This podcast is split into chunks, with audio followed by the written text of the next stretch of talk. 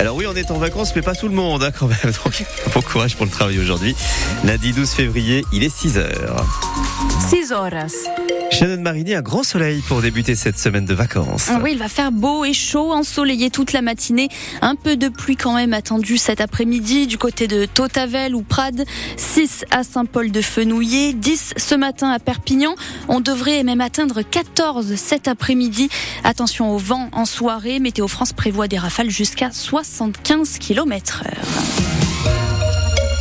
Les viticulteurs des Pyrénées-Orientales auront finalement droit à 6 millions d'euros. Oui, trois fois le montant annoncé la semaine dernière. Le gouvernement a revu ses calculs poussés par les syndicats.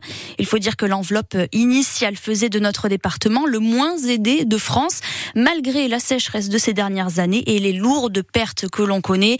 6 millions donc, chaque viticulteur devrait toucher entre 5 000 et 15 000 euros d'ici la fin du mois, en plus de la prime à l'arrachage si besoin.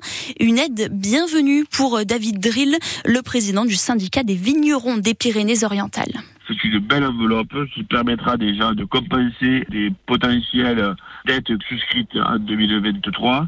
Et aujourd'hui, les 15 000 euros feront du bien pour au moins se dire malgré le manque d'eau et la peur que nous avons de réitérer la même chose en 2024, eh bien, adviendra que pourra.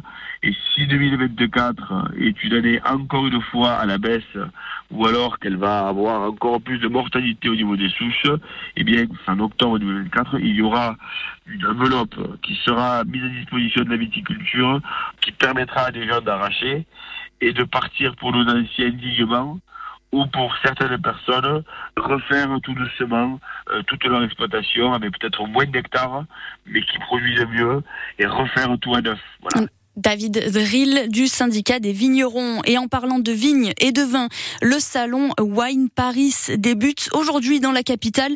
Une cinquantaine de nos caves et domaines sont représentés. On en reparle dans le journal de 7 heures. Une tentative d'évasion a peut-être été évitée ce week-end au centre de détention de Perpignan. Une fausse arme a été trouvée dans le sac à dos d'un enfant de 6 ans samedi au parloir. Selon les informations de l'indépendant, il était accompagné de sa mère pour euh, rendre visite à un détenu bosniaque emprisonné pour vol. Pour le syndicat UFAP UNSA, l'homme envisageait d'utiliser cette réplique d'arme pour euh, une prise d'otage et pour tenter de s'enfuir. La verrue du plateau Cerdan disparaîtra dans un mois. On fait le point ce matin sur les travaux de déconstruction de la perle Cerdane, immense bâtiment 130 mètres de long, 40 de haut à Océja. Le centre médico-social accueille des malades du diabète, des enfants asthmatiques ou atteints d'obésité notamment. Les 200 lits ont été déplacés dans des locaux voisins. 250 personnes y travaillent. Et Clotilde Jupon, ça fait maintenant un an que le personnel observe le chantier titanesque. La déconstruction avance bien. Le bâtiment a déjà été écrété sur les bords et éventré sur la partie centrale qui formait un T, sous les yeux attentifs de Jacques Arevalo, le directeur territorial de l'ALEFPA. C'est quelque chose de symbolique puisque la plupart des Cerdagne ici l'ont toujours connu. On disait toujours que le plus beau point de vue de la Cerdagne était en haut du bâtiment puisque c'était le seul endroit où on ne voyait pas ce bâtiment.